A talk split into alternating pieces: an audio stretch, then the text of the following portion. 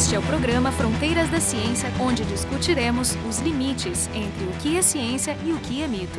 Um livro misterioso sobre o qual a gente conhece muito pouca coisa é o nosso tema de hoje, o manuscrito Voynich. Tão misterioso e fascinante que a gente nem precisa inventar teorias conspiratórias ou apelar para alienígenas, embora, claro, né, isso possa ser feito e foi feito. O nosso convidado hoje é o Jorge Stolfi, que é professor do Instituto de Computação da Unicamp, e conversando com ele, eu, o Jefferson Arenzon e o Marco Idiarte, os dois do Departamento de Física da URGS. Sophie, vamos começar pela história do manuscrito. Como ele foi redescoberto, onde, quando, por quem, a quem pertenceu esse manuscrito? Né? O que, que, se sabe sobre o, o, percurso dele? O manuscrito está numa biblioteca é, da Universidade de Yale, nos Estados Unidos.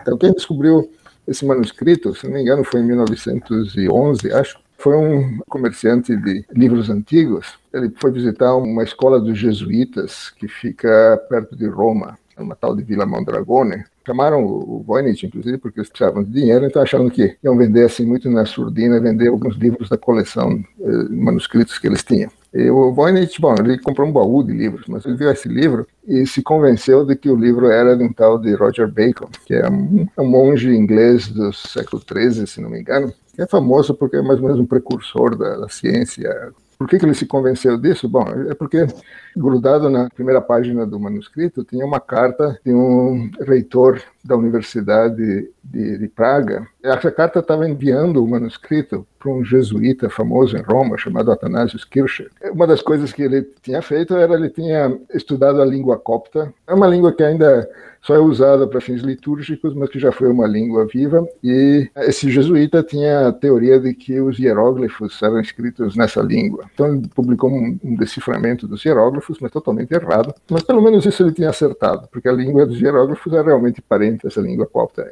Mas aí o, esse reitor da Universidade de Praga, em 1600 e alguma coisa, ele mandou esse livro para Atanásio Kircher, dizendo: é, Eu sei que você faz muito tempo que estava querendo esse manuscrito, o dono do manuscrito morreu, então agora estou mandando isso para você. E eu tenho um outro amigo que diz que esse livro pertenceu ao imperador Rudolfo. O imperador Rudolfo comprou esse livro por 600 ducados de ouro, porque esse livro era do Roger Bacon. Mas o Voynich viu essa cartinha e acreditou que era o Roger Bacon. Então comprou o baú todo de livros só por causa dos manuscritos. E aí passou o resto da vida tentando provar que o manuscrito era realmente do Roger Bacon. Tem a menor, menor chance de ser. Bom, mas então, como é que ele foi parar lá nesse colégio romano? É que em 1860, quando a Itália foi unificada, as tropas do Garibaldi, que eram, sei lá, o general que unificou a Itália lá, eles invadiram o Vaticano confiscaram todas as propriedades da igreja e só deixaram passar os livros que eram propriedade dos padres, não da igreja. Então, os padres, na última hora lá da, desse colégio romano, eles colaram um monte de etiquetas nos livros dizendo que os livros eram deles. Assim que eles conseguiram salvar esse livro da confiscação do Garibaldi. Mas esse livro estava lá na, nesse colégio romano desde 1600 não sei quanto, foi recebido por esse Athanasius Kircher, mandado por esse reitor da Universidade de Praga. E, bom, e quem que era o dono, esse dono que o cara que morreu e que deixou o livro para o reitor? A gente sabe o nome dele, é um tal de George Barash, e parece que só agora descobriram um pouquinho mais sobre a história dele. Ele era, acho que, um, alguma espécie de ministro ou secretário da corte do imperador da Boêmia, o rei, de, sei lá, em Praga. Esse cara, George Parrish, já tinha escrito duas cartas para o Athanasius Kircher, dizendo que, olha, eu tenho esse livro aqui que eu não sei o que, que é, então se tem alguém que vai conseguir decifrar esse livro é você. Essa carta desse George Parrish para o jesuíta é a evidência mais antiga que a gente tem da, da, história do manuscrito. A gente não sabe como que ele conseguiu, não sabe de onde que veio. Aí começa a teoria, certo? Na, na primeira página do livro está escrito o nome de um tal de Jacobus Tepeknet. Ele era o médico da corte, essa mesma corte onde George Barash estava. Tá? A gente não tem nenhuma outra evidência que ele foi dono desse manuscrito, certo? Só tem esse nome rabiscado na primeira página.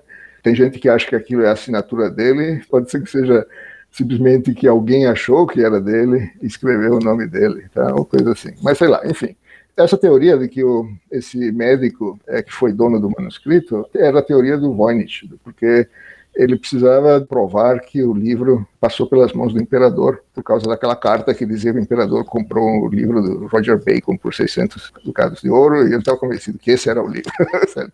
só, só, que essa compra aconteceu, acho que 60 anos antes da carta que diz que essa compra aconteceu. Mas, enfim, não tem nenhum registro que o imperador já teve posse, posse desse livro. Então, ninguém realmente sabe o que aconteceu antes do George Barish estar com esse livro na estante dele. Né? Bom, faz parte do mistério, né? Faz parte do mistério. O que a gente sabe é que, a coisa de uns 10, 15 anos, fizeram datação de carbono no, nas páginas do manuscrito e deu uh, 1480 é, mais ou menos, acho que 10 anos ou 20 anos. Bom, a gente sabe que não é do Roger Bacon, porque tem, sei lá, pelo menos uns dois séculos de, de diferença um monte de teorias caíram por terra com isso, porque, por exemplo, tinha gente que achava que aquilo ali era um livro escrito pelos índios americanos, né, sei lá, os astecas, maias, sei lá o quê. Que teriam ido de nave espacial para a Europa, alguma coisa é, assim. Não, é que teria sido levado por Colombo ou exploradores depois disso, né? Mas a data, então, não bate, porque é 10 anos antes da viagem de Colombo, pelo menos. Certo? Eu acho que a datação é mais para o início dos 1400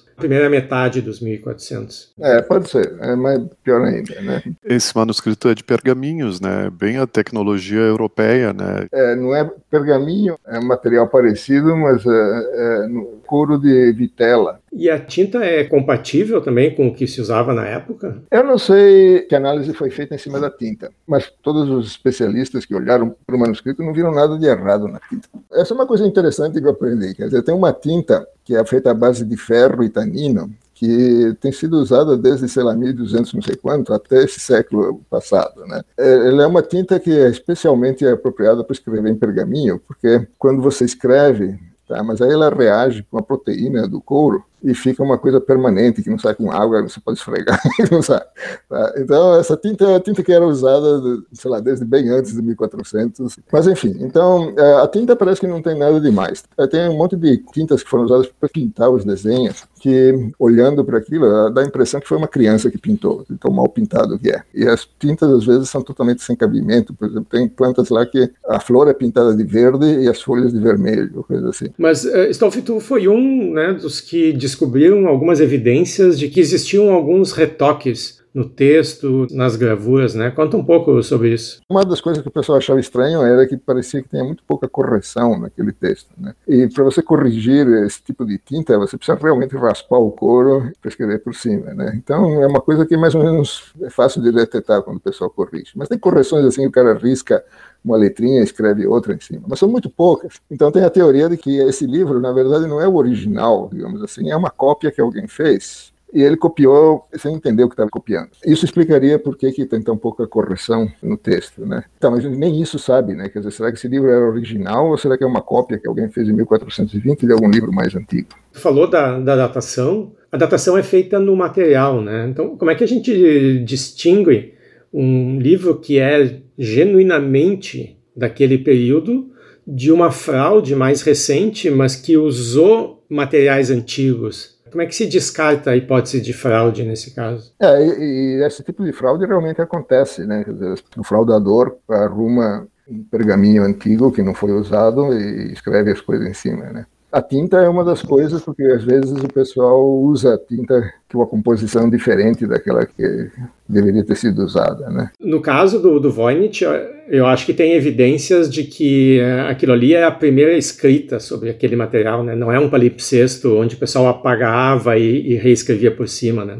Não, então, essa é uma evidência que não é uma fraude, porque são duzentas e tantas páginas. Não tem finais assim de que o cara tenha catado páginas daquilo ali para fazer aquilo lá. Então, arrumar uma página de pergaminho não usado não é, sei lá, é relativamente fácil. Arruma 200 páginas, sei lá, 100 folhas de pergaminho é mais difícil. Dá é. para saber se esse livro ele, ele já foi concebido como um livro ou se ele era como a Torá ou coisa assim, se ele era um contínuo que depois foi cortado. Tem evidências de que o livro existiu durante algum tempo com um caderninho solto, certo? Você pega a pilha de folhas, dobra no meio, e isso dá um caderninho, né? E aí você tem vários desses caderninhos. E tem várias sessões e parece que cada sessão era um ou dois desses caderninhos separados, tá? E só muito depois o negócio foi escrito é que esses caderninhos foram costurados juntos para formar um livro só. Inclusive numeraram as páginas e os caderninhos nessa hora com uma letra completamente diferente, que deve ter sido lá no século XVI, XVII, por aí. Se a numeração foi colocada bem depois, pode ser que a ordem das páginas não seja original. A gente sabe que a ordem não está certa, porque, por exemplo, tem uma página assim que se abre no meio e tem uma figura que atravessa de lado a lado. Só que essa página está no meio do caderno, tem outras páginas de cima e embaixo.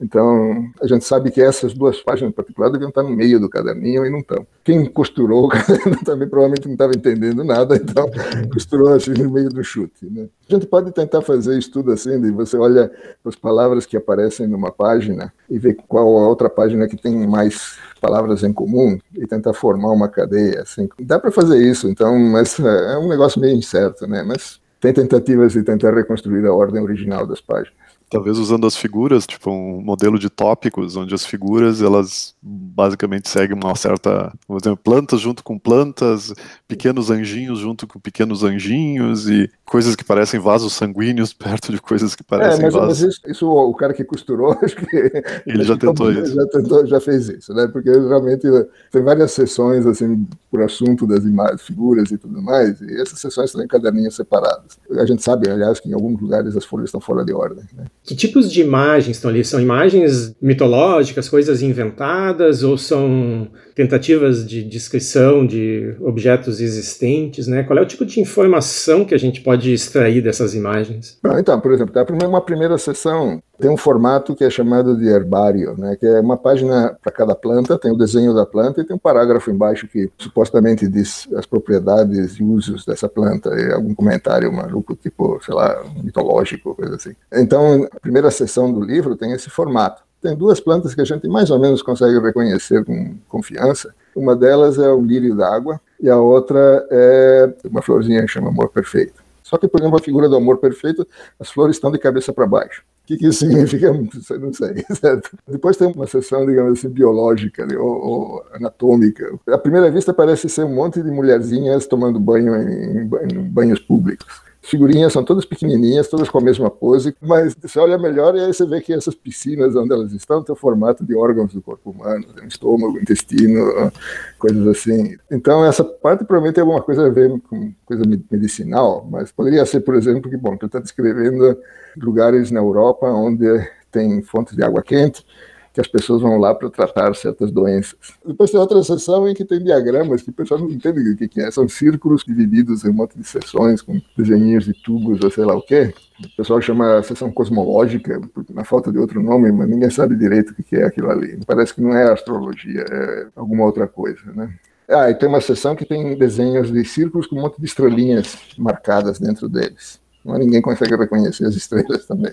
Tem uma página que você desdobra assim, são seis páginas juntas que você desdobra, fica um mapão grande que tem Parece um arquipélago com castelos fantásticos em cima deles, pontes entre as ilhas, ou coisa assim. Ninguém tem a menor ideia do que aquilo é. E tem essa seção de astrologia, que tem uma página para cada signo do zodíaco, né? E tem finalmente uma página no final, não tem figura nenhuma, só tem um monte de sentenças de uma linha, como se fosse uma lista com itens. Em vez de bolinha do lado para cada item, tem uma, acho que tem uma estrelinha só, um palito. Ah, tem uma outra seção que, de novo, aparecem plantas medicinais, mas agora são só pedaços de plantas e tem desenhos de frascos, os frascos antigos de farmácia na margem. Então, tem uma coisa interessante que várias das plantas que aparecem na primeira sessão é, algum pedaço delas aparece na, nessa seção farmacêutica, e esse pedacinho está copiado direitinho. O resto da planta parece totalmente inventado. A minha teoria é que o cara, realmente, o original é aquela seção farmacêutica, mas aí alguém resolveu expandir o livro, certo? Pegou as partes da planta que ele tinha o desenho e inventou coisa em volta para fingir que ele tinha a descrição completa da planta, alguma coisa assim. Então, na seção farmacêutica tem uma planta, outra planta que dá para identificar é a venca, porque as folhas são bem características e além disso ele pendurou uma cabeça de mulher com os cabelos emendando na planta. E o nome dessa da venca é, na Europa, em muitas línguas, é cabelo de Vênus. Vamos passar para o texto em si, né, que é uma das partes mais interessantes. O código que foi usado, né, se é que existe um, ele até hoje não foi, não foi quebrado. Quais são as evidências que a gente tem de que aquilo ali realmente seria a, a codificação de uma linguagem, né, e não simplesmente um texto gerado é, aleatoriamente, né, sem conexão nenhuma de uma letra ou até de uma palavra para outra. Bom, foram feitas um monte de estatísticas sobre esse texto, né? Quer dizer, dá para identificar que o texto é alfabético e o alfabeto tem da ordem de 25, 30 letras no máximo, tá? Então parece bastante promissor, mas ninguém conseguiu atribuir valores a essas letras, nem mesmo aproximadamente. A estrutura da linguagem em si não, parece ser nada parecida com as linguagens europeias, porque elas não conseguem identificar artigos ou inflexões, ou seja lá o que for, que são comuns, certo? E, além disso, as palavras são muito curtas em geral, tem pouca variação de comprimento, enquanto na maioria das línguas europeias as palavras são palavras de várias sílabas a distribuição de comprimentos não é muito correspondente. Mas, por outro lado, tem um monte de estatísticas que são típicas de linguagens naturais e que não aparecem no manuscrito e seria muito difícil de alguém que tentou fabricar um texto sem sentido imitar essas estatísticas. Né? Tem uma lei chamada lei de Zipf que diz que se você ordena as palavras pela frequência que elas aparecem, a palavra mais frequente aparece um certo número de vezes. A segunda palavra mais frequente aparece metade desse, com essa frequência. A terceira aparece um terço dessa frequência, assim por diante. E o manuscrito de Voynich segue essa lei. Existem métodos de gerar palavras ao acaso que geram essa sequência, mas tem também muitos métodos mais simples que o cara provavelmente usaria que não, não, não tem essa propriedade.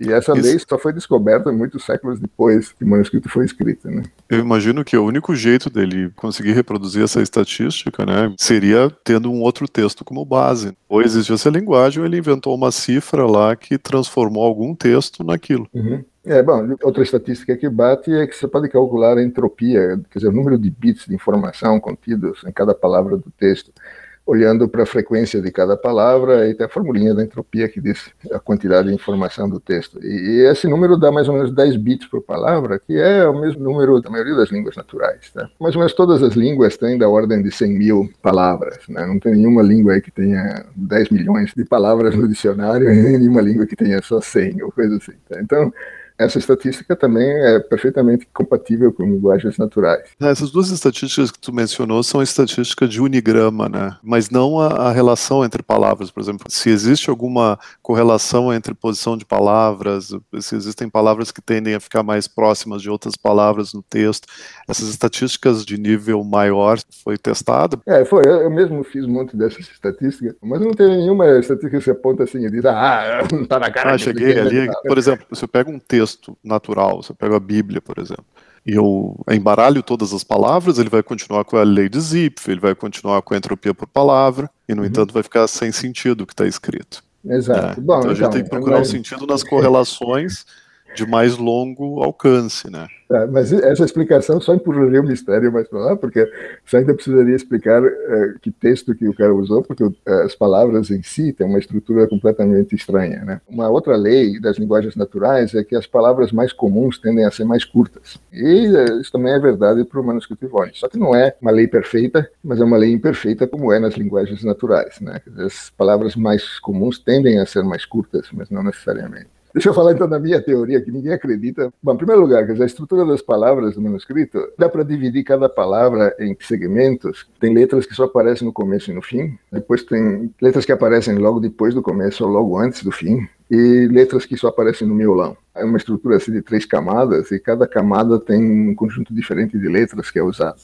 Então, isso é uma coisa que é completamente diferente da, das linguagens europeias comuns, certo? E aí eu fui tentar ver, por exemplo, qual é a distribuição. Se você ignora quantas vezes a palavra aparece, você só conta cada palavra e você vê quantas palavras de um certo comprimento a língua tem quantas palavras de uma letra, de duas letras, três letras, assim por diante. Eu fiz esse gráfico, eu estava esperando mostrar que ele tinha uma cara natural, mas para minha surpresa, deu uma curva que é matematicamente quase perfeita da, da distribuição binomial, que diz que é o número de combinações de 9 K a K deslocado de uma posição, mas você traça os dois gráficos da fórmula matemática e a distribuição medida do manuscrito, e cai uma em cima da outra. Aí eu fiquei feliz porque eu tinha, achei que eu tinha achado uma demonstração de que aquilo lá não era uma linguagem natural. Nenhuma linguagem natural ia ter essa distribuição assim, certo? Só para reforçar isso daí, eu catei várias linguagens naturais, fiz a mesma estatística, certo? Sei lá, inglês, por exemplo, dá uma distribuição que tem três calombos, porque tem palavras de uma sílaba, de duas sílabas, de três sílabas, bom, e as outras não contam muito, são muito raras. Então, palavras de uma sílaba tem uma distribuição estreitinha, As de duas sílabas também têm uma distribuição estreitinha, mas é deslocada, então quando se bota tudo junto, fica um camelo com três corcovas. Então. Só que aí eu fui pegar a vietnamita, e para minha surpresa, é exatamente a mesma distribuição do, do, do manuscrito do Voynich. E não tinha razão para ter, porque a codificação do vietnamita que eu usei é uma codificação que o pessoal inventou antes de aparecer o Unicode, assim, quer dizer, que é uma codificação em ASCII do vietnamita, que você bota o acento antes ou depois da letra, coisa assim. Então não tinha nenhuma razão para dar aquilo, mas deu uma curva de perfeita binomial. Aí eu fui fazer para chinês e para outras línguas asiáticas e também deu uma distribuição binomial, um pouquinho diferente para cada uma, né? Aí eu concluí que, bom, que aquela demonstração que eu achei que eu tinha é a demonstração contrária. Isso aqui demonstra não só que é uma linguagem natural, mas que deve ser uma língua oriental. Toda essa região da, do leste asiático, cada palavra é uma sílaba, essencialmente. Você tem um monte de palavras compostas, que são duas sílabas, mas as duas sílabas ainda mantêm a identidade de palavras separadas, né? E cada sílaba tem uma estrutura bem padronizada, tem uma consoante inicial, depois tem um ditongo, um tritongo, tem um rabicho, pode ser um N, um né, coisa desse tipo, uma consoante. E tem esse negócio chamado tom. Em mandarim, por exemplo, tem quatro maneiras diferentes de você dizer a mesma vogal. Você pode falar com tom constante, ou tom vai subindo, vai ficando mais agudo para o final, ou tom que desce, ou um tom que desce e sobe. Tá? E cada uma dessas variações de tom muda completamente o significado da palavra. Tá? Então, quando o pessoal transcreve mandarim para caracteres latinos, eh, em geral eles colocam, é uma coisa que os jesuítas inventaram, você coloca acentos na vogal, aí você tem um acento agudo para dizer que sobe, um acento grave para dizer que desce, e um acento circunflexo de cabeça para baixo para dizer que desce e sobe. Tá? Mas tem outro jeito de você escrever em que você escreve a coisa sem acento e aí você coloca um número no final, um, dois, três, quatro, para dizer qual dos quatro tons que é. Mas não poderia ser que o autor do texto tenha inventado uma linguagem inspirada em ideogramas, algo assim? Não que seja uma tradução de uma linguagem né, do leste da Ásia, mas que seja simplesmente a fórmula que ele inventou, né? Pode ser, mas minha teoria é que o cara que escreveu, muito provavelmente ele não sabia ideogramas chineses, certo? Então, ele queria transcrever um livro chinês, eh, então ele pediu para alguém lá e que sabia ler os ideogramas para ler em voz alta, e aí ele foi escrevendo nesse alfabeto que ele inventou para tentar reproduzir os sons. Ou pode ser também que tenha sido um próprio um chinês mesmo. Tinha alguns raríssimos chineses morando na Europa nessa época, tá, até séculos antes disso daí, que tentou transcrever o livro para uma linguagem que as outras pessoas pudessem ler sem ter que aprender 5 mil kanjis ou coisa assim, 5 mil ideogramas para ler, né? Então, tem variações desse tipo daí, mas basicamente a minha ideia é que esse texto é um texto em uma linguagem do leste asiático codificado com um alfabeto inventado para tentar codificar essa língua.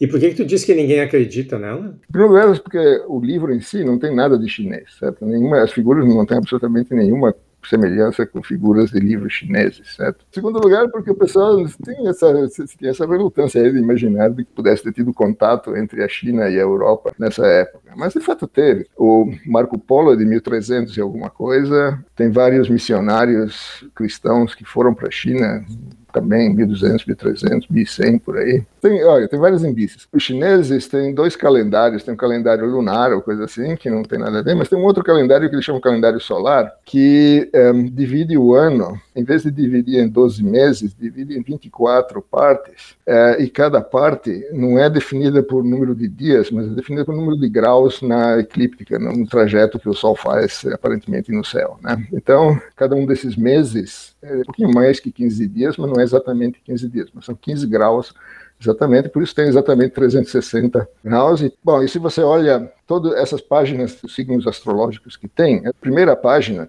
é uma página dupla que você abre assim, tem um círculo grande com 30 desenhinhos, que é marcada fevereiro e peixes, certo? Começa em fevereiro, que é uma coisa meio estranha para os costumes ocidentais, né? Depois tem duas páginas que são os dois signos seguintes a peixes. Tá? Mas esses signos são decodificáveis, então esses signos a gente sabe. É, porque, que... porque no miolinho desse, desses diagramas tem o desenhinho do signo e está escrito numa língua também que o pessoal não tem muita certeza do que é, mas é uma língua legível, latina, medieval, que tem o nome do mês. Mas o importante é o seguinte: o primeiro diagrama tem, tem uma divisão com exatamente 30, não 29 ou 28, que seria o normal para fevereiro, certo? Exatamente 30. Os outros dois que vêm em seguida é o mesmo signo dividido em duas partes de 5, 15 cada um. Dali para diante, volta-se de 30 Tá? Mas é sempre exatamente 30, não é 30, 31 que nem a gente divide em dias, certo? Então tem essa coisa daqui que sugere que realmente esse calendário divide o ano em 360 coisas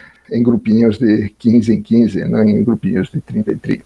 Tá? Só o cara que compilou depois, porque ele obviamente estava querendo mapear essa informação para o calendário ocidental, então ele colocou lá o mês aproximado no miolo e juntou dois em dois para fazer 30 em vez de 15 em 15. Tá? Essa é a minha teoria. É, eu gosto da teoria e é plausível até que se ele fez essa tradução, ele pudesse só ter acesso à parte escrita e os desenhos ele inventou para ilustrar é, o que estava então, acontecendo. A, né? essas partes aí são assim, tem várias camadas, em cada camada desse diagrama tem vários anéis, cada anel tem um monte de mulherzinha segurando uma estrela num palito, tá? e tem um, uma palavrinha curta na linguagem do Voynich, essas palavrinhas são todas diferentes.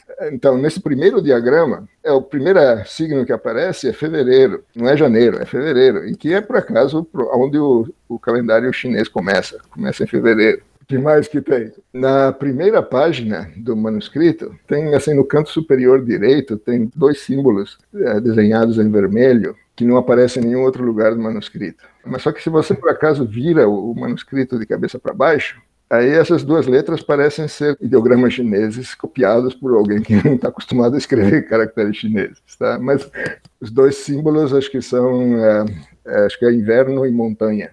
Tem, bom, tem duas correlações com a cultura chinesa. Quer dizer, uma delas é que na religião taoísta, o paraíso, sei lá, para onde a gente vai depois que morre, não é lá em cima no céu, mas é no interior de uma montanha e tem uma outra correlação, é que tem um, uma região do sul da China que era famosa por ter muitos médicos. Um dos médicos mais famosos, lendários e tudo mais, tem esse nome. Só que é escrito com outros caracteres. A pronúncia é a mesma, só que é escrita com esses mesmos caracteres. Mas isso pode ser uma coincidência, né? Enquanto não tiver algo sistemático, mas se você olha para o livro chinês daquela época, em vez de tá, a costura estar tá no lado esquerdo, como nos livros ocidentais, a costura está do lado direito. E o título é escrito em, em letras grandes vermelhas no canto inferior direito. Quer dizer, se você vira o manuscrito e vai de cabeça para baixo, a primeira página tem toda a cara da primeira página de um livro chinês. Esse é outro, meu outro indício que me faz acreditar nessa história. Só que eu mesmo acabei dando uma desmentida nessa minha teoria, porque tem outro jeito de produzir a mesma distribuição de comprimento de letras, que é assim, você pega os números romanos entre 1 e 999. Eles são divididos em três grupinhos, e cada grupinho você pode ter zero letras, uma letra, duas letras, três letras ou quatro letras, certo? Por exemplo, as unidades pode ser nenhuma, ou I, ou II, ou III, depois você tem o, tem o V, então o V pode aparecer ou não aparecer, e aí depois tem entre um e três uh, Is, certo? E assim é a mesma coisa nos outros dois grupinhos. Bom, então a distribuição do, do I, I, I, I, sei lá, é uniforme, digamos assim. Tá? A distribuição do V, que é ou zero, ou, ou não tem V, ou tem V, é, é, uniforme também. E assim por diante. Mas se você junta todas essas partes e vê quantas letras você tem, o número de números diferentes que tem a mesma quantidade de letras, também é uma distribuição bem próxima da binomial. Porque é aquele negócio lá da lei dos grandes números, que diz que se você soma um monte de variáveis, quaisquer que sejam as distribuições delas, você a soma tem uma distribuição aproximadamente gaussiana. Bom, a, a, distribuição binomial é uma aproximação da gaussiana quando você fez só um número finito de coisas que você somou. Então, essa distribuição binomial que eu achei das coisas tem uma outra explicação possível, que essas palavras não são palavras, mas são números, e que o livro foi composto usando a técnica que eu chamo de, sei lá, livro-código. Né? Quer dizer, que é assim, você quer traduzir um texto dessa maneira, você pega a primeira palavra e atribui um número para ela, número um. Aí você escreve num pedacinho de papel, essa palavra daqui é número um. Tá? Aí a segunda palavra, você atribui um número dois e outro pedacinho de papel. Aí assim por diante. Cada vez que você encontra uma, pega uma nova palavra, você olha naquela lista se você já se a palavra já apareceu, você repete aquele número. E se não, você bota mais um, atribui um novo número seguinte para ela se você fizer isso daí, todas essas propriedades estatísticas do manuscrito são confirmadas. Mas é, eu parei de, de acompanhar essa, essa, coisa depois que eu descobri isso daí, porque essa teoria da língua oriental for verdade, é decifrar esse manuscrito precisaria ser alguém que não só conhece aquela língua, e aí precisa saber qual língua, que tem, sei lá, várias dezenas de possíveis candidatos, e precisaria conhecer essa língua também como que ela era 500 anos atrás. E essas línguas mudaram muito, a gente sabe que elas mudaram muito porque a gente olha para os poemas foram escritos 500 anos atrás, eles não rimam mais, mas eles rimavam na época e a gente sabe que rimavam. E uma língua estrangeira é o código mais difícil de quebrar que tem. Você precisa ter um texto bilíngue, alguma coisa assim, para você conseguir decifrar uma língua desconhecida. Uma pedra trilíngue, né? Pois é, seria alguém achar a pedra de Voynich, coisa assim. Então, hoje, hoje a gente conversou sobre o manuscrito Voynich, que segue misterioso e atraindo e desafiando especialistas em criptografia de todo mundo, né? De qualquer maneira, se vocês quiserem tentar a sorte, o, o manuscrito está todo disponível na, na internet, né? Então, nosso convidado hoje foi o Jorge Stolfi, que é professor do Instituto de Computação da Unicamp, e conversamos com ele, eu, o Jefferson Enzon e o Marco Idiati, os dois do Departamento de Física da URGS. O programa Fronteiras da Ciência é um projeto do Instituto de Física da URGS.